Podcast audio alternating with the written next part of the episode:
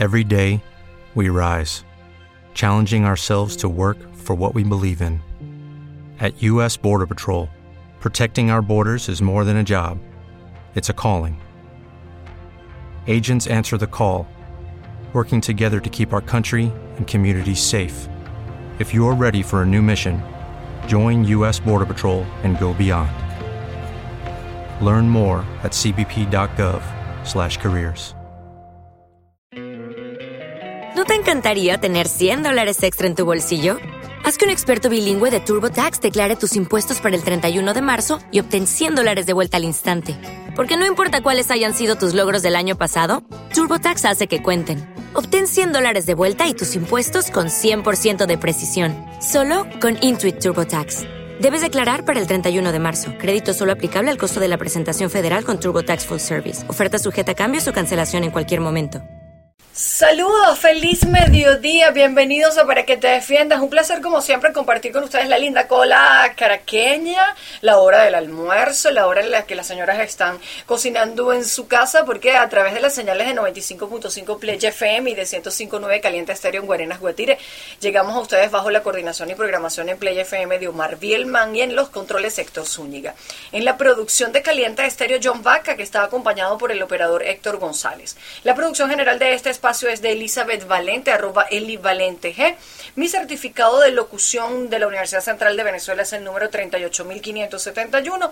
Mi cuenta Twitter, arroba Moni Fernández y mi correo electrónico para que te defiendas radio arroba gmail.com. Y como es martes, y ya ustedes saben que es martes de ventana legal, Raymond Horda está otra vez aquí. Muchas gracias Raymond por dedicarnos tus mediodías los martes. Hola Mónica, no, gracias a ti. La próxima hay que hacerlo con un almuerzo porque ya, ya estamos como que cumpliendo meses aquí en la emisora desde el 13 de enero.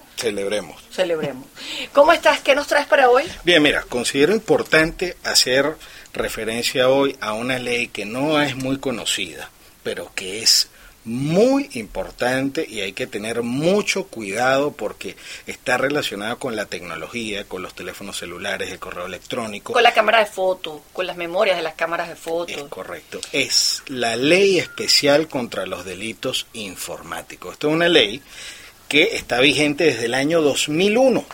Y que todavía cuando llega un caso a tribunales con esa ley, los jueces ponen los ojos como en blanco. ¿Ah? Anecdóticamente, en materia civil también hay otra ley que es la ley de firmas electrónicas y mensajes de datos, y a veces los jueces dicen, oye, ¿tendrá validez esto que viene en un correo electrónico? O hay una demanda o una denuncia por un mensaje de texto. Es importante que hablemos eh, de esta ley contra delitos informáticos, sobre todo por el día a día que nosotros como ciudadanos estamos con tanta tecnología ahora. Yo veía ayer una fotografía, Mónica, donde ponían una, una grabadora de esas de, de VHS portátil, Uh, una cámara una cámara de, De- esas rollo, de rollo, rollo.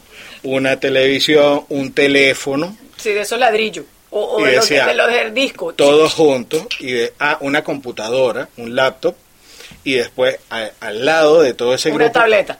No, es un teléfono. Ah, un teléfono. Y el teléfono hace todo, Todo, eso, graba todo, video, todo, todo.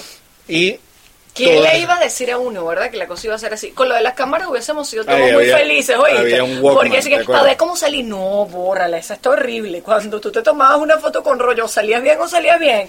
No había cómo hacer otra cosa. No, no, y además era costaba carísimo. El rollo era de 35 fotografías y tú las Sí, pero yo, extra, pero yo extraño mis foticos impresas, de verdad. Bueno. La- las extraño, no, no, no es lo mismo, no es lo mismo, aunque le- uno debería imprimirlas. Pero bueno, volviendo a la ley especial contra los delitos informáticos, eh, tiene una amplitud bastante interesante porque el objeto es muy amplio, porque cuando hablamos de, de nuevas tecnologías, hablamos de cosas que todos los días nos van poniendo pues un paso adelante, quizás hasta de la propia ley, ¿no? Fíjate, yo dividiría esta ley en tres grandes ámbitos o tres, tres grandes áreas. Cuando se aprueba esta ley, uno de los grandes problemas que existía era el tema de la clonación de tarjetas de crédito. Sí. Ojo, no es un problema que ya haya desaparecido, pero se ha disminuido en gran medida por la El incremento de implementación. medidas de seguridad, ¿no? Sí, como por ejemplo el chip, pero anecdóticamente te digo que el chip ya, eh, las tarjetas que tienen chip también siguen teniendo banda magnética y todavía permiten algunas clonaciones. Ese es otro tema que tenemos que tratar, lo de Sí. las recomendaciones de seguridad.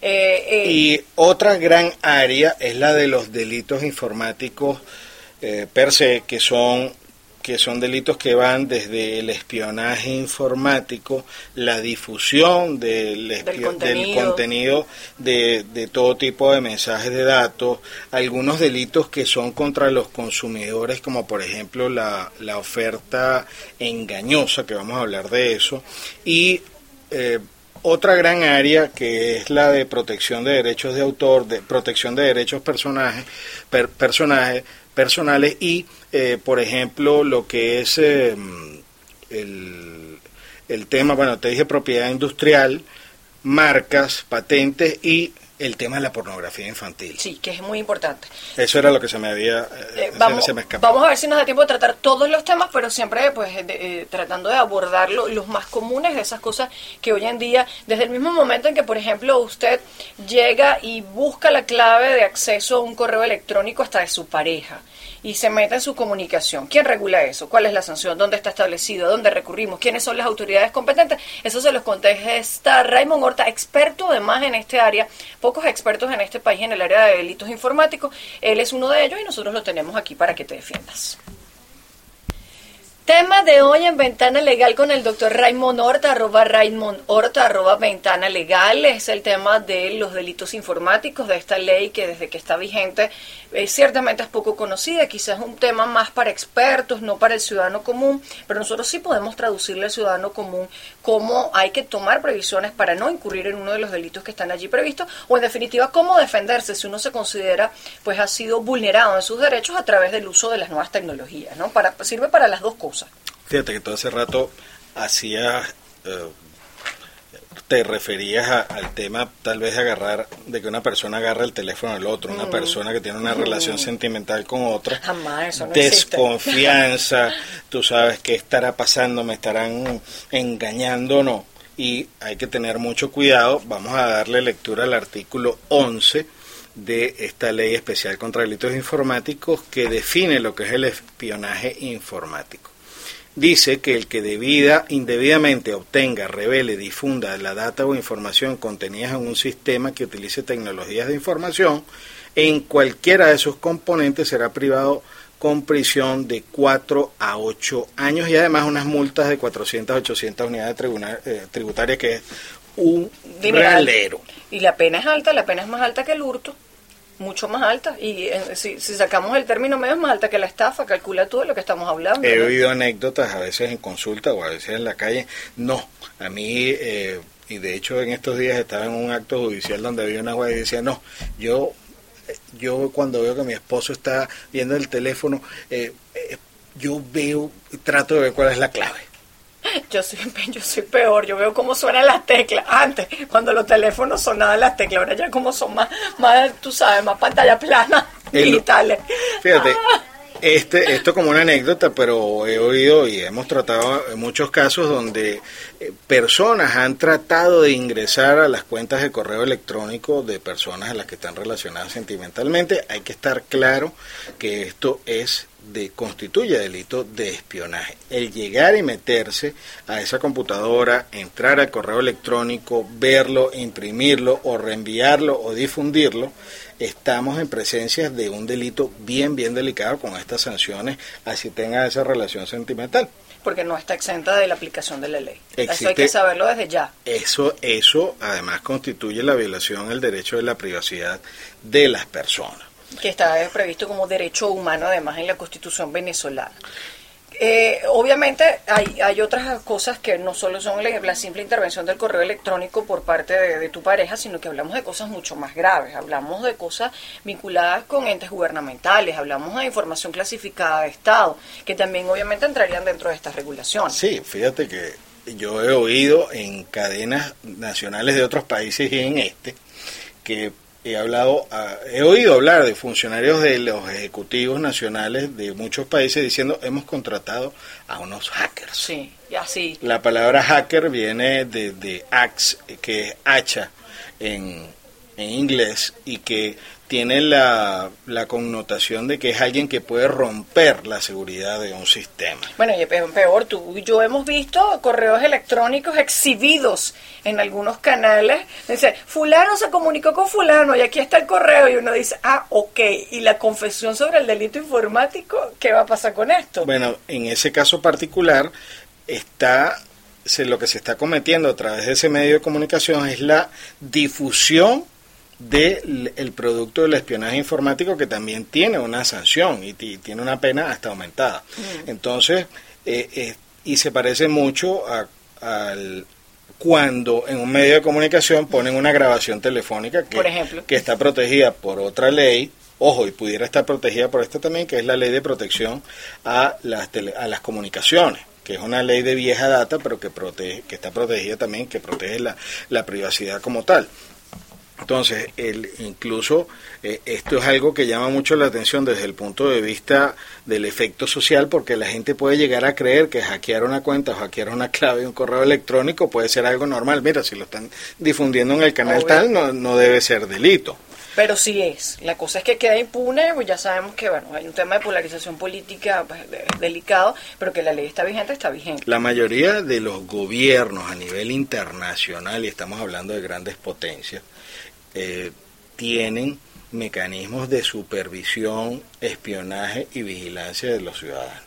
Eso no es exclusivo de ciertos territorios del, sur, hay un montón de películas. La cosa es que probablemente no te saquen el correo en la televisión. Bueno, el caso, eh, eh, cuando habló Snowden, el famoso contratista que trabajaba para una de las agencias menos conocidas de los Estados Unidos. todo el mundo veía quién lo protegía y quién lo quería proteger, ¿no? Sí, bueno, aquí le ofrecimos así. Y él dijo que no.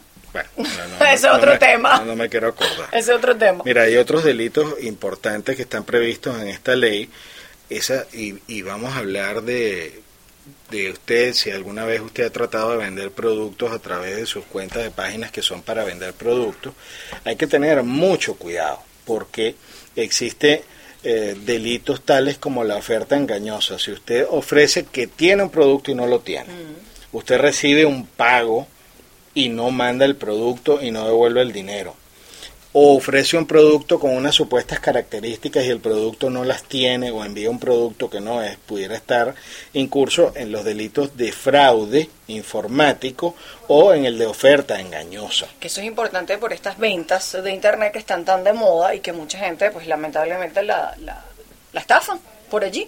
Y eso hay que decirle a la gente dónde hay que acudir y cómo regularlo, porque es un tema que le va a interesar a muchas personas.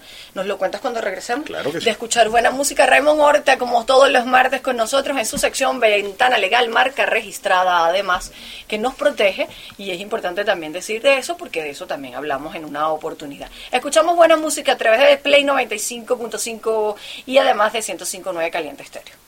Arroba Raymond Horta, arroba Ventana Legal, arroba Gaceta Oficial. Hoy hablamos con Raymond Horta sobre el contenido de la ley sobre delitos informáticos. Bien interesante esto de, del fraude eh, que estábamos comentando. Obviamente la competencia es del Ministerio Público. Si las personas, pues por estas ventas en Internet son estafadas, deberían atenderlas en el Ministerio Público y darles una respuesta conforme al contenido de esta ley. Hay, y es importante que, que ya que has tocado el tema de la parte judicial y de investigación, en el CICPC está lo que se llama la División contra Delitos Informáticos, que nació un poquito antes de la aprobación de la ley eh, por el tema de los delitos bancarios, pero es una división del CICPC que tiene personas preparadas específicamente para la investigación de estos delitos, son personas que que tienen una preparación y una cantidad de equipos interesantes que utilizan desde el rastreo de correos electrónicos de todo tipo, conexiones a páginas web, internet, hasta la recuperación de datos borrados en disco duro o cómo entrar a una computadora eh, que esté involucrada en algún delito informático o también es importante decirlo, hay pruebas electrónicas que sirven como apoyo en los, eh, en los juicios o en las investigaciones de delitos no informáticos. Casos de extorsión y secuestro, se pueden hacer investigaciones con conexiones, porque han habido casos en los que se han comunicado los secuestradores por sistemas como Skype o sistemas de, de, ah, voz es, IP. Es muy amplio, es muy amplio y además es apasionante, es un tema súper interesante. Bueno, porque eh, te eleva el nivel probatorio de cualquier proceso.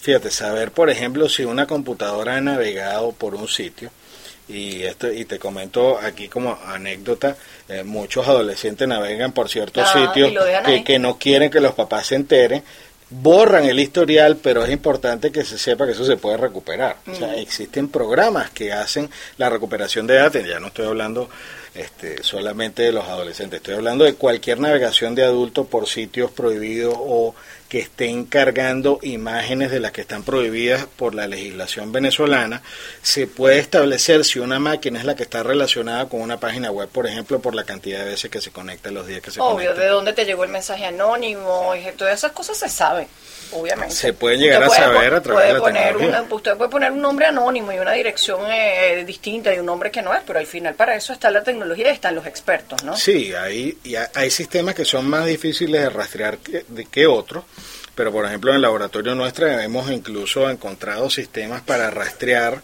eh, cuentas anónimas en redes sociales, que es lo más difícil de trabajar, porque esas empresas no están en Venezuela y no se les puede pedir Hacerse información. claro. Sí, nosotros y, y, por supuesto muchas policías a nivel internacional y la nuestra también cuenta con muy buenos equipos, eh, hacen todo tipo de seguimiento. Eso es lo que se llama en criminalística huellas, rastros y señales. Es.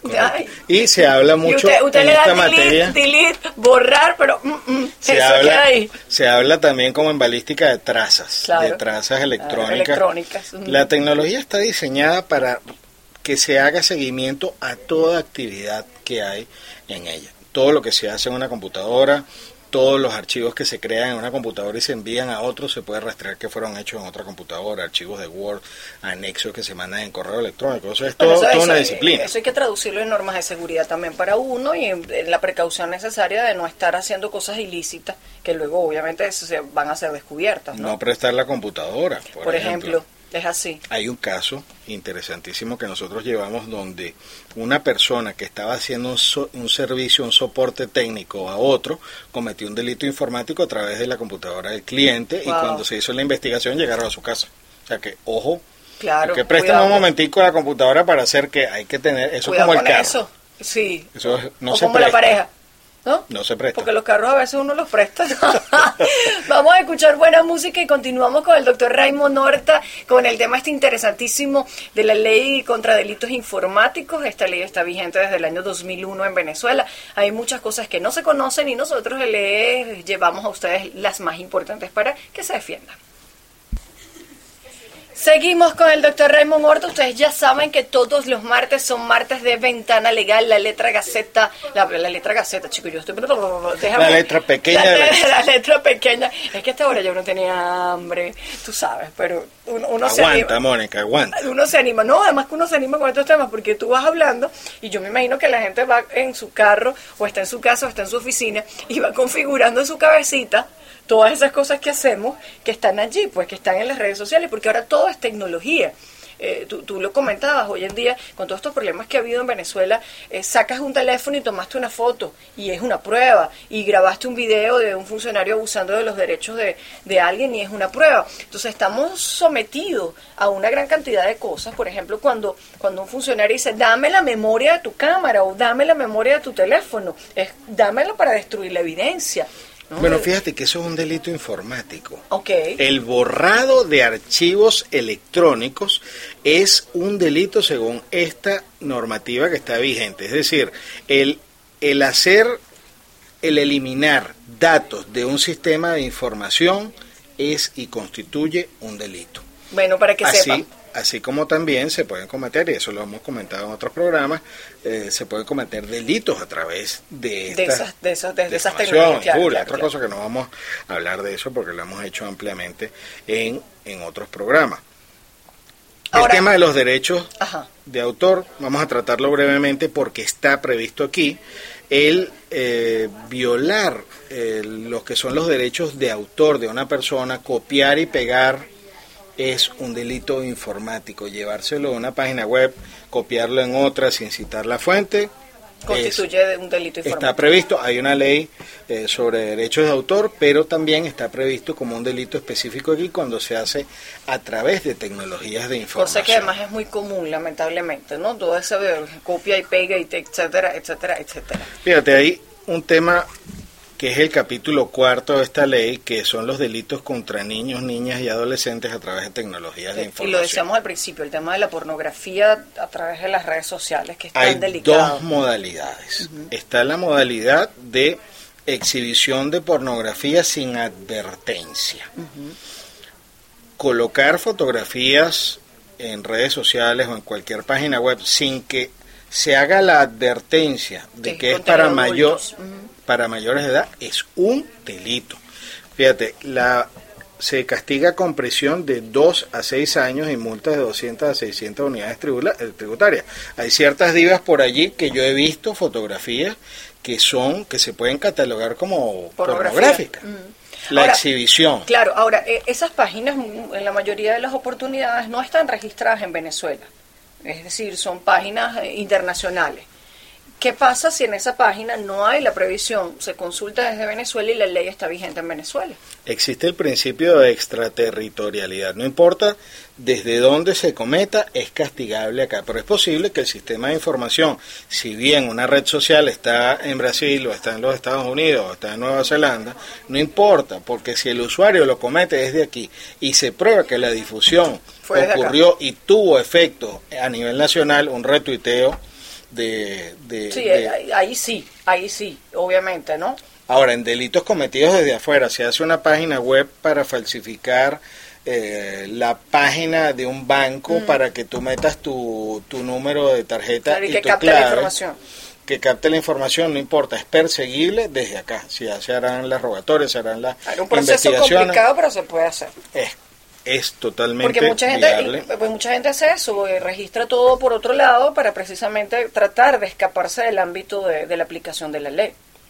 Claro eh, son trucos hay, hay casos internacionales famosos de violación de derechos de autor donde se establecen servidores para montar piratería, estamos hablando de películas, estamos mm, hablando de música y cualquier cantidad. Hay otras páginas web que no tienen eh, en sus servidores la el producto como tal, pero te apuntan a dónde te puedes descargarlo ilegal. Eh, sí, es como para ir dejando más, más posibilidades. Sí, son como especies de, mapas. De mapas del tesoro.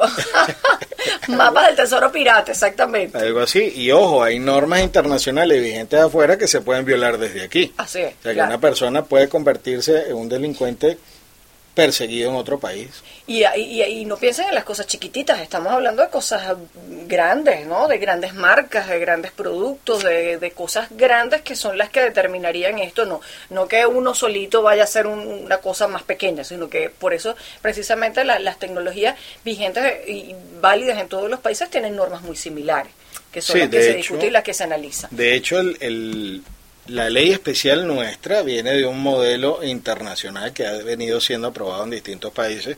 Nosotros aplaudimos porque somos hemos sido pioneros, en Latinoamérica cuando hay otros países que todavía por lo menos ni siquiera... por lo menos en la aprobación de la ley. Ahora vamos a hablar cuando regresemos del espacio musical, Remo, si hemos sido tan pioneros en la aplicabilidad de la ley. ¿Cuántos procedimientos se han llevado, no se han llevado? ¿Se favorece la impunidad? ¿No le damos pues atención? ¿Somos tan tecnológicos como creemos ser porque tenemos Twitter y tenemos Instagram? Instagram y tenemos todas estas cosas. Raymond Horta se los contesta cuando regresemos. Te voy a decir algo romántico, Raymond. El tiempo a tu lado pasa rápidamente. Rapidísimo. ¿Ah? El tiempo me sonrojaste, me sonrojaste. No, no, por favor, no quiero mujeres celosas ni hombres celosos tampoco que se vayan a quejar. Hablamos muy buenos amigos. Totalmente. Además de uno de cuentos de cuentos, ¿verdad? Claro que sí. Confesores y confidentes. pero pasa muy rápido porque esta es la última parte. Y yo te hacía una gran pregunta, que es, ay, maravillosa la ley, excelente la ley, eh, es muy amplia, eh, seguro las iremos tocando en distintos programas porque hay muchas cosas que nos llevan a temas concretos y específicos muy interesantes, ¿no? Por ejemplo, el, el tema del hurto de la energía eléctrica. ¿no? Que, que, que, bueno, ¿dónde, dónde, dónde? Bueno, también por aquí tiene algunas, algunas previsiones. Ahora, ¿se aplica? ¿Es efectiva en su aplicabilidad? ¿La comprende el Fuero Judicial venezolano? Mira, nosotros desde la aprobación de la ley hemos venido evangelizando tanto a abogados como al Poder Judicial y a los ciudadanos de la importancia de la ley y hemos colaborado en investigaciones que al principio son investigaciones privadas y que terminan en denuncias en el Ministerio Público o ante la División contra Delitos Informáticos del CICPC. Han habido casos muy famosos en Venezuela donde se ha investigado, donde se ha acusado y donde se han logrado condenas importantes contra delincuentes informáticos. Tenemos una realidad judicial donde sí eh, los fraudes han sido castigados, eh, personas que han hackeado páginas tanto de gobierno como de particular, particulares han sido eh, procesados, castigados, han sido ubicados, o sea que podemos decir que sí estamos a la vanguardia de lo que es la aplicación de estas normas en Venezuela. sobre todo hay algo que diferencia este tipo de delitos de otros, mm. que es eh, que aquí hay mucha inocencia por parte del delincuente, por supuesto, apartando los hackers que son profesionales. Gente profesional en esto. Por cierto, el término de hacker ético es muy contradictorio. Si eres hacker, no eres ético. Eh, sí, exacto. Eh, vamos a hacer esa pequeña aclaratoria. Pero en líneas generales hemos visto sanciones, por ejemplo, a casos de pornografía infantil gravísimo, un, un escándalo que hubo hace mucho tiempo. el caso de las tarjetas de crédito. los casos de las tarjetas de crédito se han resuelto unos, pero otros muy graves todavía están en fase de investigación. Bueno, es un tema de delincuencia organizada también, que, es un tema, mete muchas otras aristas. Hubo, un caso muy poco conocido donde se se permitió que a través de cientos de tarjetas de crédito a nivel nacional e internacional se sacaran fondos de un banco nacional mm. a, una cuenta, hicieron una reprogramación de las cuentas y fue un caso conocido sobre todo en los medios judiciales, no tanto, no tanto al público, claro, no tanto al público, pero ataques, ataques a páginas web de bancos, otras cosas han sido procesados, han sido investigados y han sido castigados. Yo considero que sí estamos... Pero sin duda el, ciudadano tiene que educarse más. Y, y, yo creo que una lectura de, de, la, de la, ley, eh, eh, una de las cosas buenas, sobre todo para quienes la tecnología la usamos, bueno, porque nos cae en la punta de la mano y listo, tiene una gran cantidad de definiciones de términos inicialmente para que uno se ubique eh, después a las, las, cosas específicas que te dice la ley que te ayudan. Pero una lectura nos ayudaría a nosotros a saber cuántos delitos informáticos estamos cometiendo, probablemente, como tú decías, inocentemente, o de cuántos delitos informáticos somos víctimas y no nos damos cuenta.